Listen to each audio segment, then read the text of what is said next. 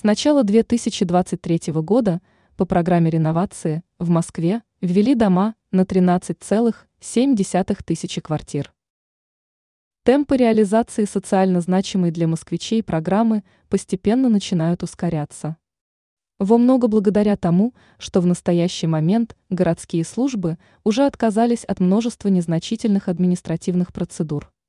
Основными критериями для начала строительства является проект, его экспертиза и разрешение на строительство.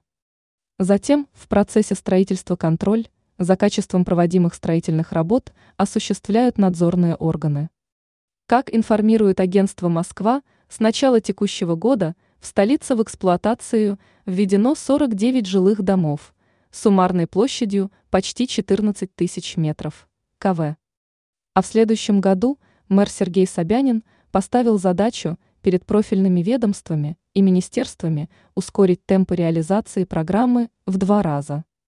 Учитывая, что финансирование осуществляется строго по графику, а документооборот с каждым месяцем упрощается и переходит в электронный вид, это реальная задача.